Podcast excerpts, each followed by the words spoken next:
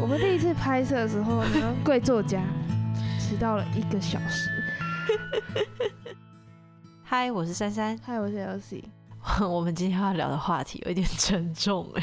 我们今天要聊就是怎么与自己对话，尤其我今天我们今天特别要谈的是要怎么跟原生家庭和解。其实我觉得这个议题在现在蛮多人在谈的，因为现在资讯很发达，然后包含嗯身心科或者是心理智商，他们的资讯也都是就是正在网络化，所以我觉得这个议题其实蛮多人在谈的，就是原生家庭啊，像最多人讲的就是幸运的人。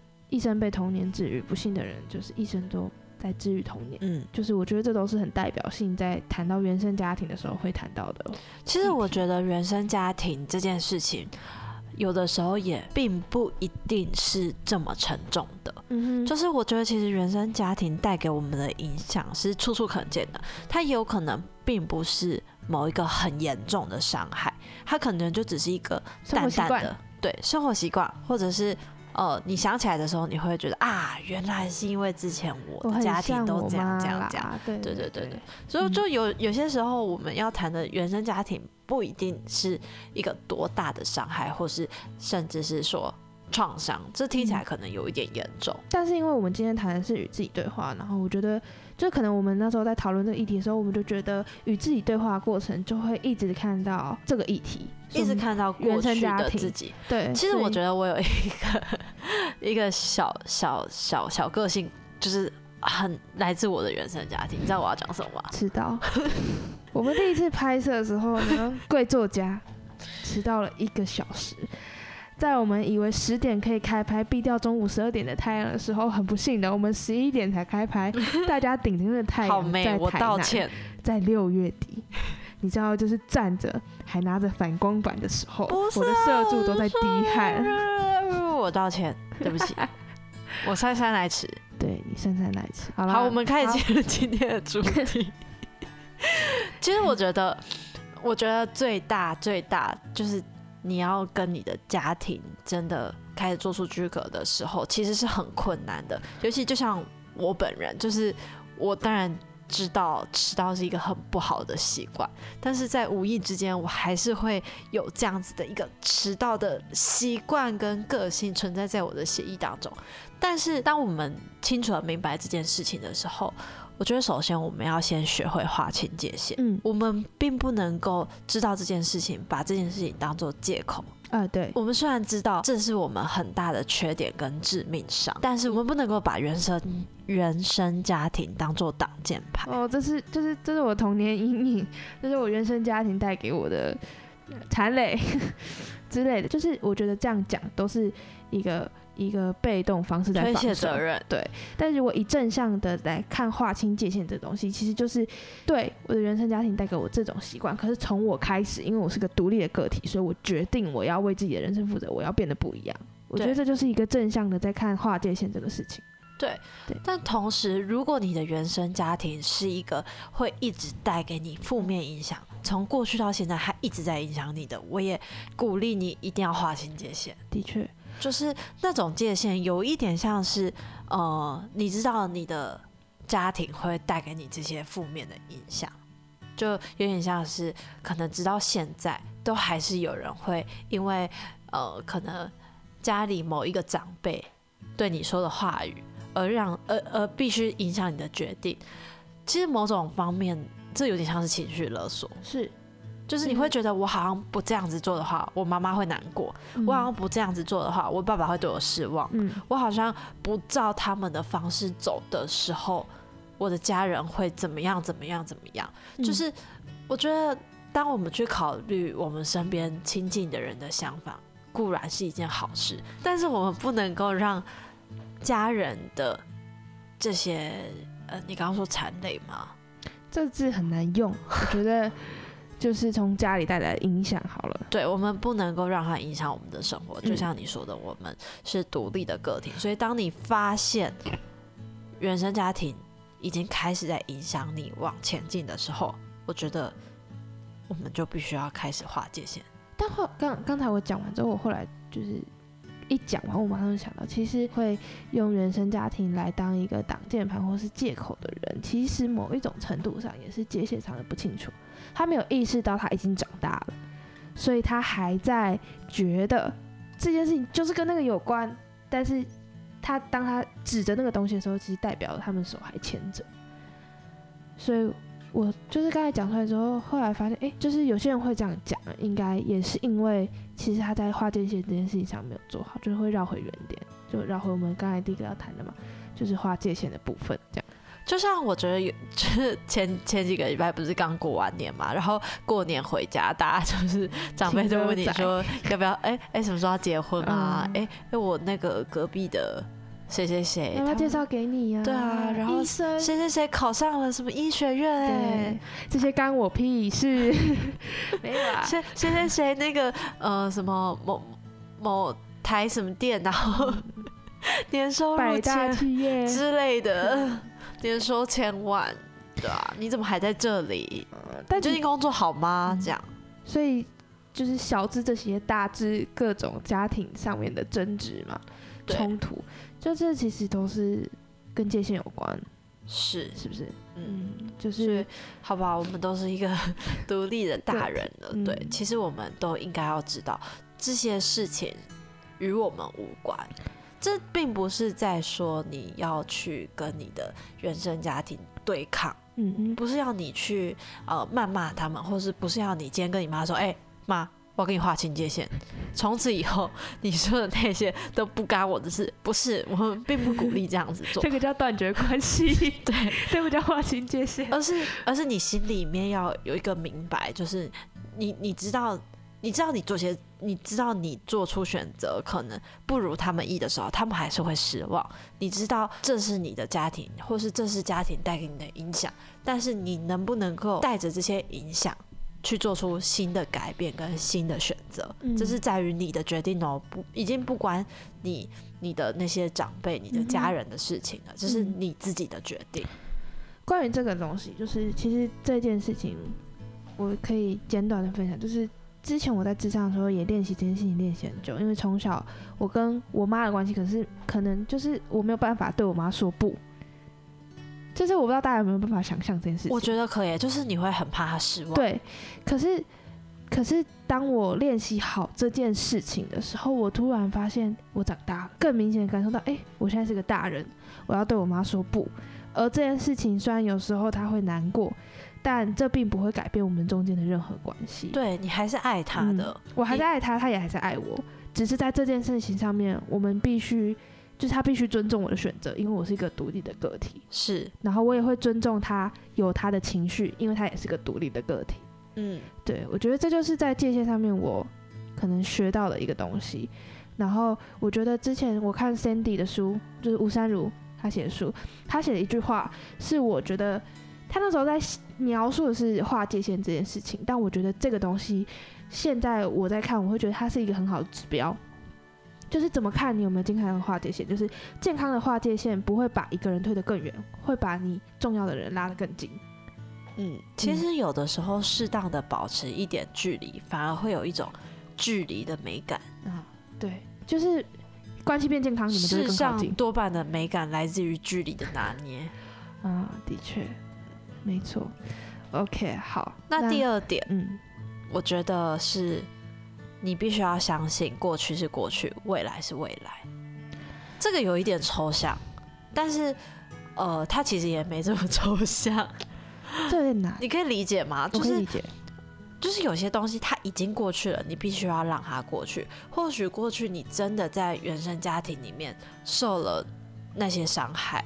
但你必须要让它过去，你必须要知道，并且相信未来不会再发生一样的事情。我觉得这有点，呃，比较多人会遇到的是，呃，我之前有遇过一些朋友，他的原生家庭可能并不是这么的和谐，他的父母可能有一些冲突，或是他的父母是离异的状态，以至于他未来会害怕，他跟他的伴侣是不是也不能够走到。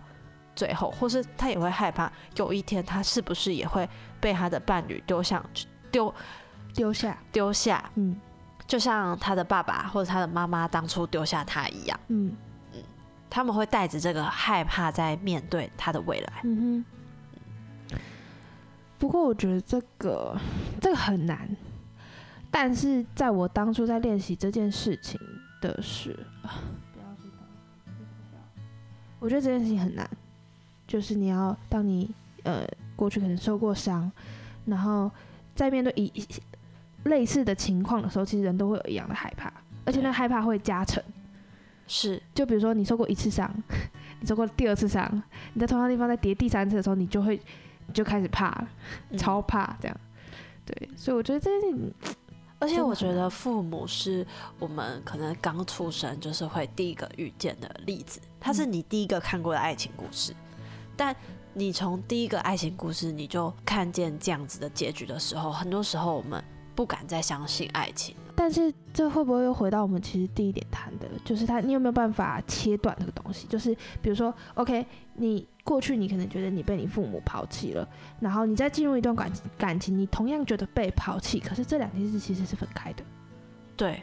嗯，这其实是不一样的。事情，对。对，你要把过去视为过去，未来是未来，这是这才会是你能够影响美好未来的第一步。因为若是你在用你过去的那些经验跟价值观在与未来的人相处的时候，很多时候你会带入你自己的过去，带入你自己的伤害，变成你没有办法好好的跟你未来要一起走下去的这个人相处。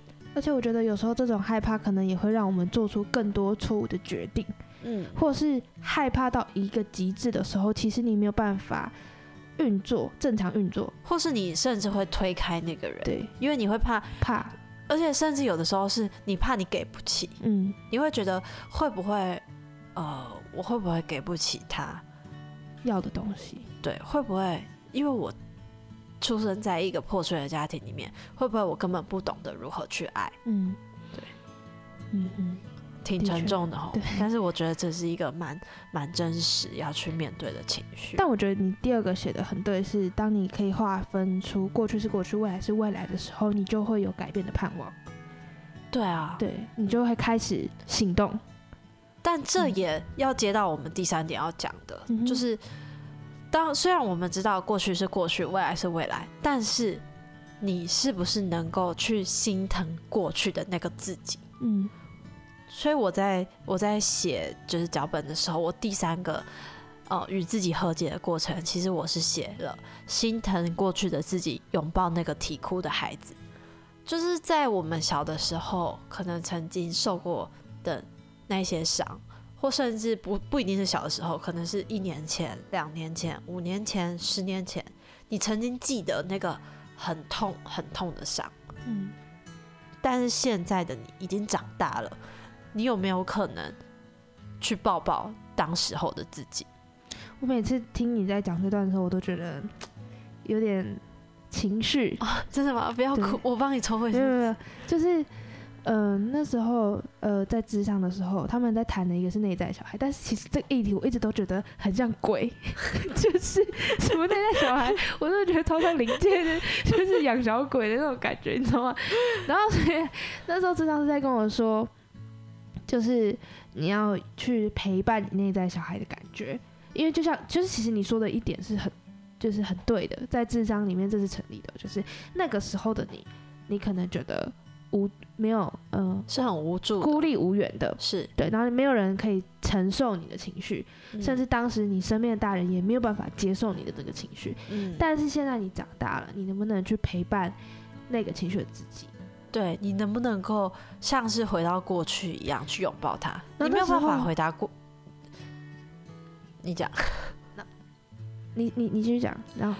你没有办法回到过去，嗯，就是我们没有哆啦 A 梦的时光机，嗯，但是我觉得那个拥抱过去的那个感觉，比较像是你把过去摊开来。我跟你说，这件事情我从头到尾都觉得很抽象，所以那次职场的时候，我就问老师说，我听不懂你在讲什么，你可不可以跟我说我要怎么做？他跟我讲了一件事情，我真的觉得到现在我都还觉得这是魔法，这绝对是魔法。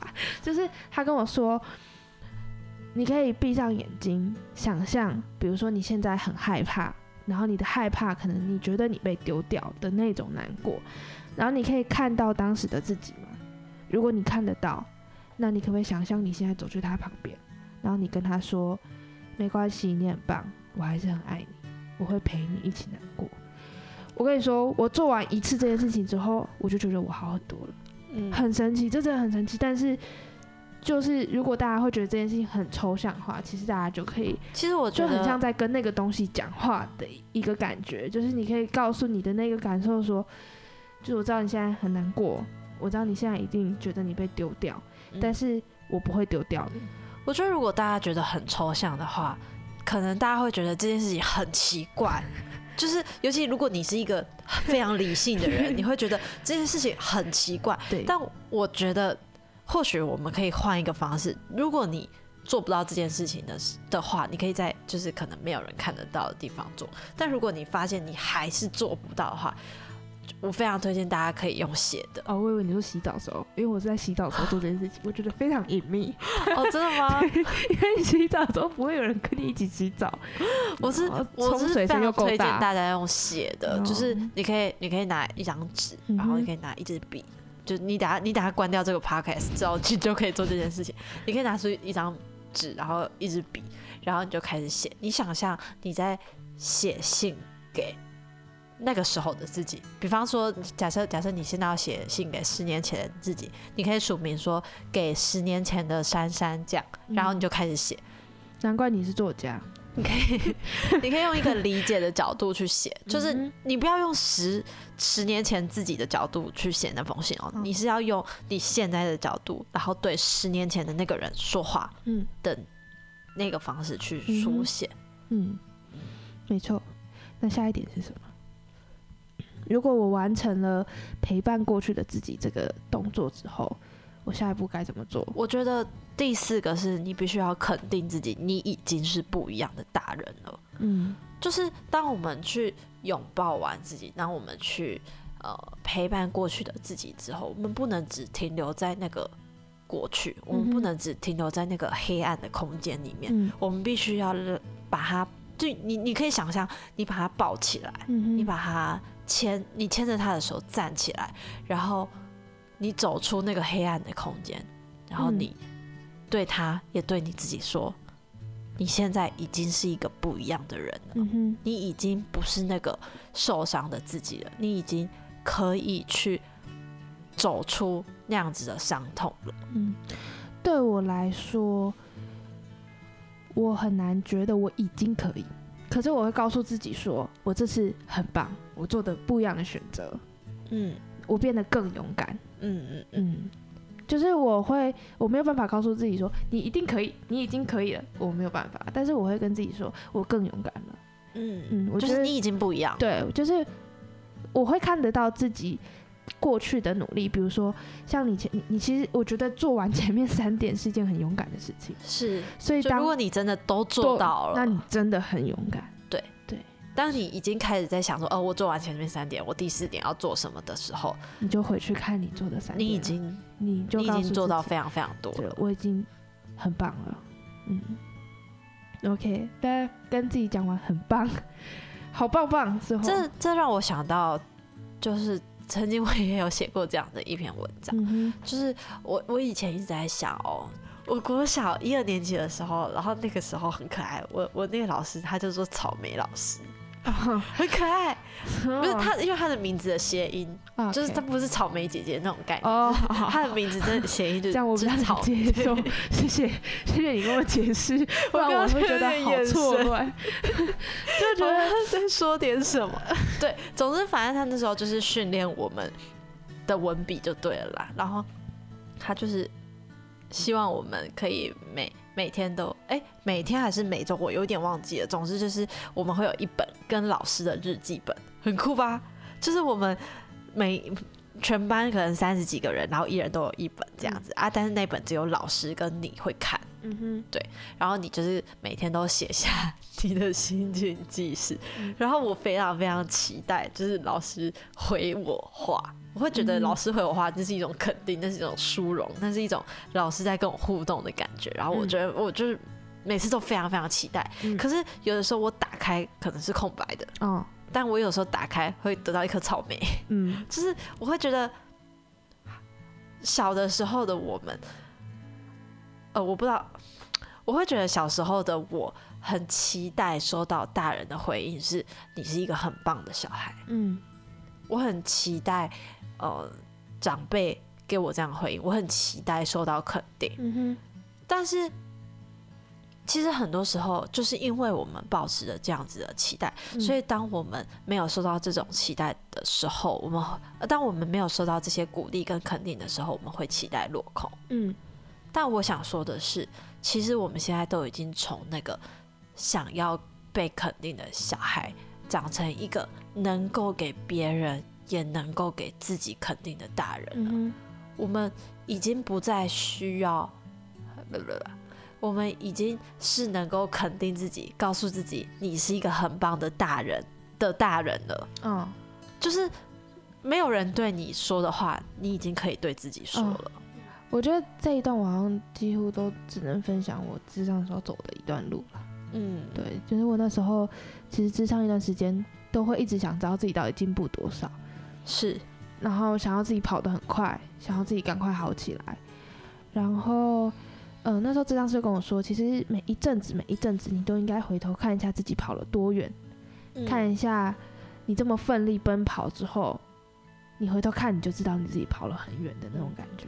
我还记得曾经有一个读者印象很深刻，他跟我分享，他说他已经有忧郁症已经五年了。嗯然后他从第一年觉得他自己会好起来，第二年觉得他自己会好起来，到五年他觉得非常非常的绝望，因为他觉得他再怎么样也没办法好起来了，所以他觉得非常非常沮丧。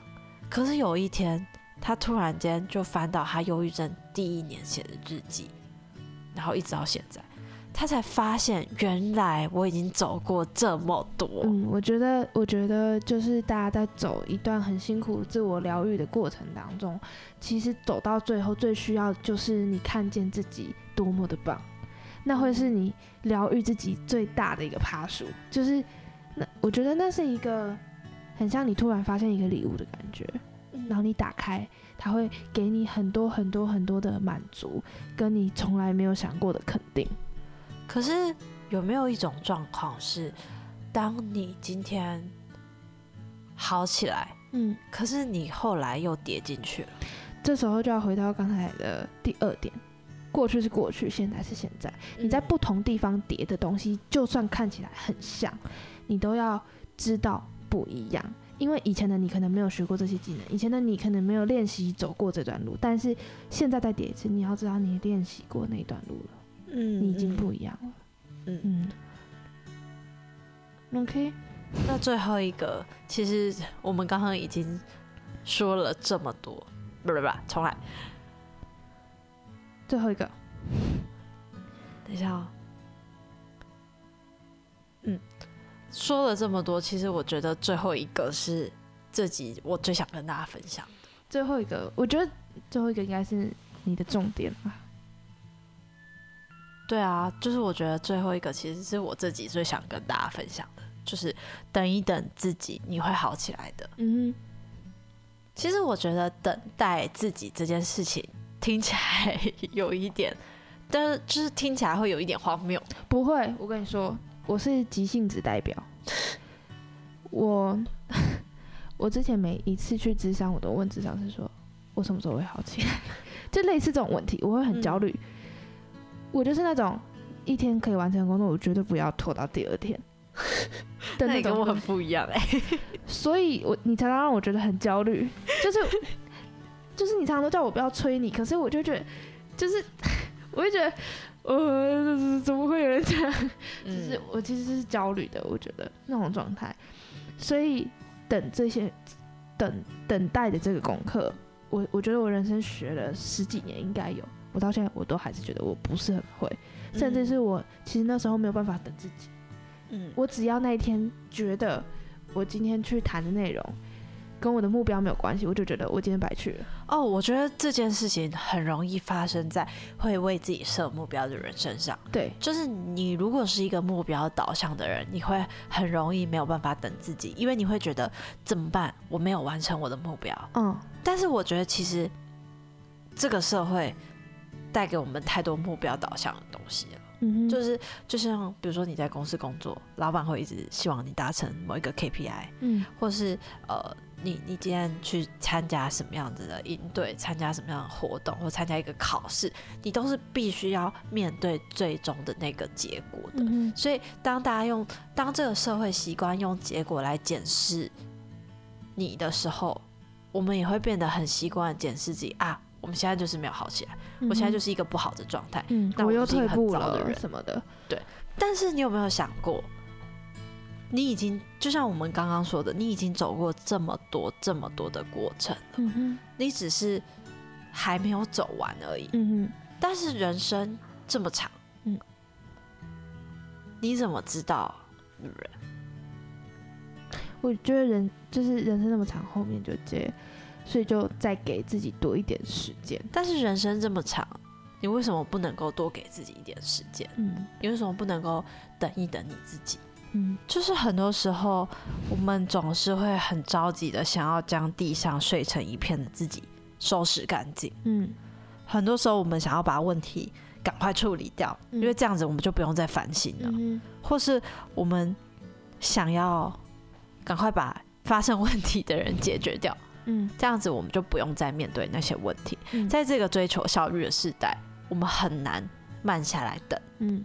可是后来才发现，在面对这些越难越辛苦的过程，或是这些怎么样努力也难以平息的问题的时候，我们更要慢慢来，嗯。因为当我们慢慢听、慢慢说、慢慢决定的时候，我们才能够让自己慢慢长大。嗯。不是你想想看，我们的心脏就这么这么小一颗，哎，嗯就是你要他这么短的 时间内就去平息跟承接，可能是过往十年、二十年那么大的压力跟创伤，嗯实在是太难了。所以你嗯必须要给他一点时间，让心能够缓缓跟上你的脚步。开心。那我们来看看今天的偷偷说树洞有谁来投稿呢？第一封信是一位叫做韩的女生，嗯她说：“Dear 树洞，我是韩，今年大三。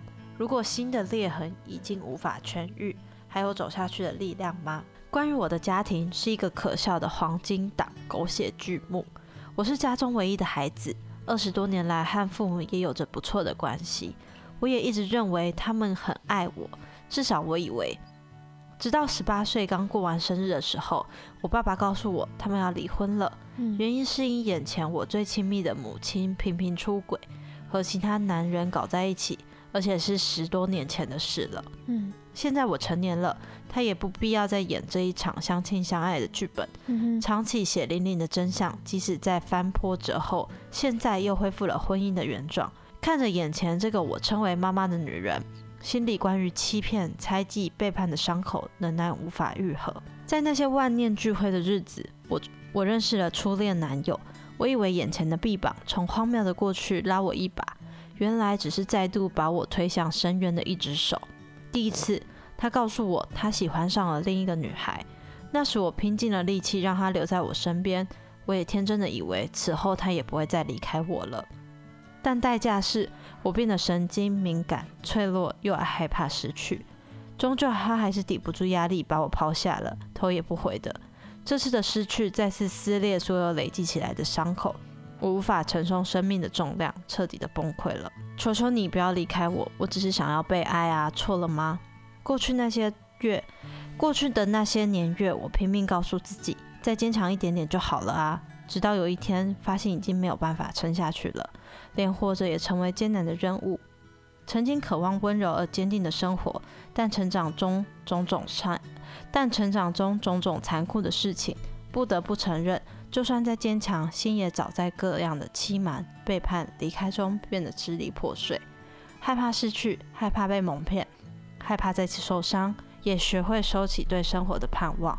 拾好新的碎片，浪枪而行。即使早已把希望丢失，谢谢树洞听我说。投稿是因为近来被很多情绪压着，类似不配被爱、好讨厌自己的想法都冒出来了，好像找不到走下去的盼望。哇，谢谢他跟我们分享。我觉得能够把这样的故事说出来，需要很大的勇气。嗯，而且我相信他在写的时候，他一定也觉得很心痛。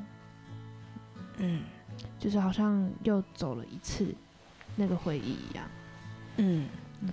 他在第一句说：“如果心的裂痕已经无法愈合，还有走下去的力量吗？”其实我觉得这句话对我来说还挺深刻的，很心痛。我觉得，嗯，我觉得其实我们刚刚谈了这么多自我疗愈的过程，但是我们必须要接受一个事实是，其实伤疤有的时候即使痊愈了，它还是存在。嗯，不知道大家有没有那种跌倒过的经验，就是呃。你跌倒，然后有一个很深的伤口，嗯，然后就算他后来痊愈了，可是他还是会有疤痕，嗯，他还是会留痕迹。你看到他的时候，你好像还是隐约可以想起你那一次出车祸，或你那一次跌倒的痛，嗯，你有这样的经验过吗？有啊，就是我觉得，嗯，啊，可是我觉得我的很难讲，对我觉得我的很难讲，但是我能理解他。他所说的那种，还有你所说的那种，就是这个东西，它其实你受过很大的伤，然后它就是在，其实你只能减缓它的发作的那种张力，但是你没有办法把张力降到零，嗯的那种状况。对，嗯嗯嗯。但是我觉得他很勇敢的是。他很愿意正视这个生命的过程，他很愿意正视他过去所受的伤害。就很多时候，当我们受伤到一个程度的时候，我们会把它埋藏起来。可是他今天愿意说出来了，代表他愿意再一次的去面对他是被伤害这件事情。我觉得这是很勇敢的，我也觉得这是跨出第一步的开始。所以我觉得，那祝福韩。可以勇敢的面对过去这些伤痛。那第二封信是一位叫做维的女生，她说：“你好啊，珊珊，我是一个快要步入国考的大三学生。其实应该说，我的科系就是一个需要好好努力考证照的科系。在大一时，其实就已经明白这个道理。没有证照，其实也就是宣告未来可能会是一道墙。可是，在大二的时候，我突然发现，原来我能够找到另一条道路。”去读硕士班，去做实验，做一件真正让我有兴趣的事，花了两年的时间，拼尽全力的去精进自己。在这两年的时间里，我没有放过假，不应该说是从大学以来，一直都在学校里做实验、写计划。虽然说真的很累，也常常觉得做实验会挫折，但也有很多时候的我是在实验里找到了不一样的一片星星。所以我很坚持这样的理想，坚持了两年半。所有人都在鼓励我，我觉得我会做得很好很好。当我自己也是这么以为的，却在这个过年，我被狠狠地打了一个响亮的巴掌。今年过年，我利用一个晚餐的时间，跟我爸说了我对于硕士班的安排及规划，但我得到的却是一句：“你觉得你读硕班有什么用吗？”珊珊，你可以理解这样的一句话，对于一个一直以来把父亲的字字句句当成动力，把获得父亲的肯定当成目标的人来说有多难过吗？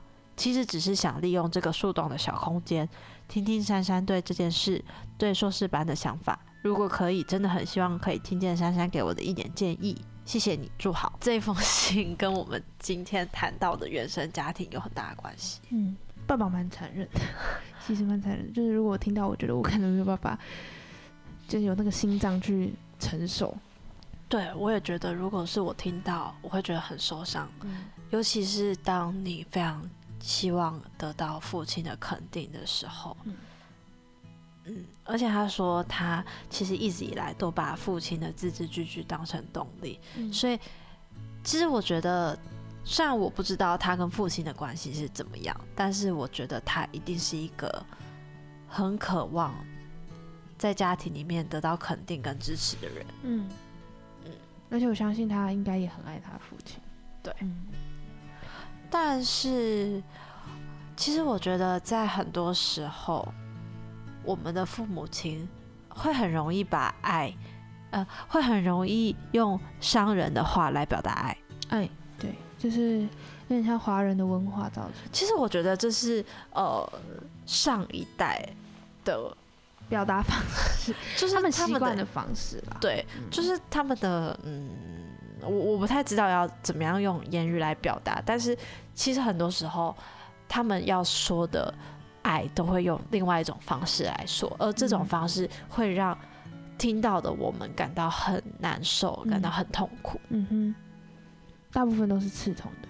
嗯，嗯他们可能以为这样子的说话方式会让我们进步，让我们成长，可是却有时候会忘了，其实关系里面需要多一点的爱与理解，嗯或是甚至他们有时候会没有办法理解亲亲人的关系是更多时候是需要爱与隶属的。嗯，那如果嗯嗯这件事情上，如果你觉得要划界限，你会觉得怎么样画比较好？我觉得我的想法是，呃，爸爸说的话是爸爸说的话，嗯哼，你的想法是你的想法，嗯哼，但是今天当今天爸爸说的话影响到你的想法，甚至是你的情绪的时候，我觉得就是可以像我们刚刚说的，他他可以成为一个建议，他可以成为一个爸爸的想象，可是他不能够去决定你的人生。嗯哼，爸爸的期待归在爸爸的期待，我的选择归在我的选择。对，嗯，OK，嗯，我觉得确实是需要划清界限。嗯嗯，而且我觉得或许你也需要去相信自己做的选择是正确的。嗯，然后也可以，我觉得有一个方面就是，如果如果你跟爸爸的关系是好的，那我觉得你也可以相信，就是即使今天你走的路可能不是爸爸的期待，但这不会改变你们的任何关系。这跟我们上一集谈到的亲密关系有一点像，哦，就是还没听的快点去听。就是那个信任感啦。嗯嗯，对然后错，你也不用害，就是当划清界限的时候，你有你也不用害怕爸爸会不会因此而有什么情绪反应，因为大家都是独立的个体，他会有他的情绪反应，你知道，但是你并不一定要为此负责。对，嗯，对，你可以理解，你可以尊重，但是你没有要为这个，你不必为这件事情负责，但是嗯你必须为你的人生负责。对，对但这并不是代表你必须要去跟他起什么冲突，或者嗯你不是代表你必须要去请他做出什么改变，而是嗯你自己的心要够坚定，你必须要专注于你的人生道路，你必须要专注于你的选择上面，因为这是你自己的人生，他可能可以参与你人生的大半，可是未来。你还是有一段你必须得自己走的路，人生中有一些路确实你得自己一个人走。嗯那我们来开第三封信。好，第三封是一位叫做牛牛的女生，她嗯说从小到大，虽然从外人角度来看，还称得上是个完整的家庭，偶尔会出门全家逛逛，但其实只有我知道，家里一直维持着表面和谐，总是会因为爸爸的突然不悦而弄得天翻地覆，好比一颗未爆弹。或许这样的原生家庭让我一直渴望着被爱，因此从国中开始，我就向外寻求那份爱，那份归属感。我盲目的在网络上找人聊天，追求被需要、被认同的感觉。直到上大学，瞒着家人交了相差八岁的第一任男友，一样是网络认识，一南一北。只因他说爱我，我就点头答应。但其实我并非真心喜欢，只因他能够给我陪伴。后来发现他约了茶妹，但我却选择欺骗自己，说服自己。后来的他也搞消失。大二时，我一样在网络上找到了第二任，同样相差八岁。没多久后也跟他同居，但他因为我一直无法给予性而选择分手。说实话，是真的蛮难过的。毕竟在同居那年，我几乎把时间、心力都给了他，重心也放在他身上。再后来，从交友遇到了同龄的他，我因为前两任而认为自己不值得被爱，那阵子也好崩溃，每天突如其来的大哭已经是常事。但他很有耐心的陪着我，让我慢慢的不再情绪溃堤。后来我们在一起，但我总觉得自己不够好，没有好到能够被他那样好的爱着，我能是自卑的。在我和他相处时，尤其是第一次见面后，他说相处时好像会觉得尴尬，不知道要聊什么。在那之后的每次见面，我总会刻意的假装自己好像都无所谓，也不敢畅所欲言，因此选择干脆沉默，因为害怕我跟他就会这样散了。我是第一次真正那么喜欢一个人，即便知道和他交往时我无法真正的做自己，无法让我变好变强大，但我还是想努力看看。后来能敌不过现实而分开，甚至断联。那段日子就像生病一样，总是莫名哭泣或是伤害自己，最终选择了治疗，吃了药才好转。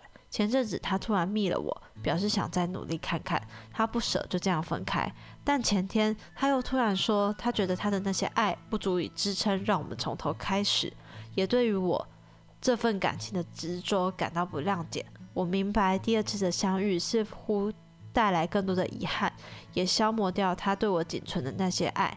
能会难受，但这次我知道是时候该好好爱自己了。前面本来听起来有点难过，但是听到后面觉得蛮替他开心的。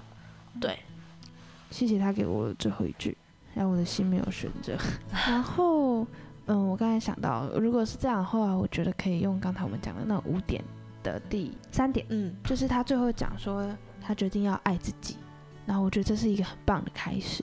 但如果可以走深一点的话。我相信，呃，那个当初在家里觉得不被爱的那个小孩，也很需要你的爱。就是，嗯，如果你能回去好好的抱抱那个小孩，好好的再爱一次那个小孩，我相信未来会有更多变化。嗯嗯，我觉得，我觉得你说的很好，就是希望牛牛可以试试看去拥抱曾经的那个。想要被爱的小孩，因为你现在已经是一个有能力去给出爱的大人。嗯嗯，那今天的节目就差不多到这边告一个段落。希望今天大家晚上睡得好。希望今天我们有真的把这个沉重的话题聊得比较不沉重一点。因为今天其实我觉得这个主题蛮大的。嗯，就是我一开始蛮害怕的。对，我觉得因为。我我其实一开始定的主题是想要聊，就是呃如何疗愈自己与自己对话，但是我又觉得这个主题可以从原生家庭出发，嗯嗯，所以其实我觉得我今天的主题没有定的太局限，也没有定的很明确，嗯，对，但希望今天谈的这些就是有帮助到你。那如果对于原生家庭自我疗愈有其他的想法或是。故事，欢迎在留言区告诉我们，也记得要订阅我们，开启小铃铛，才不会错过我们每周日的首播。那我们就下周见啦，拜拜。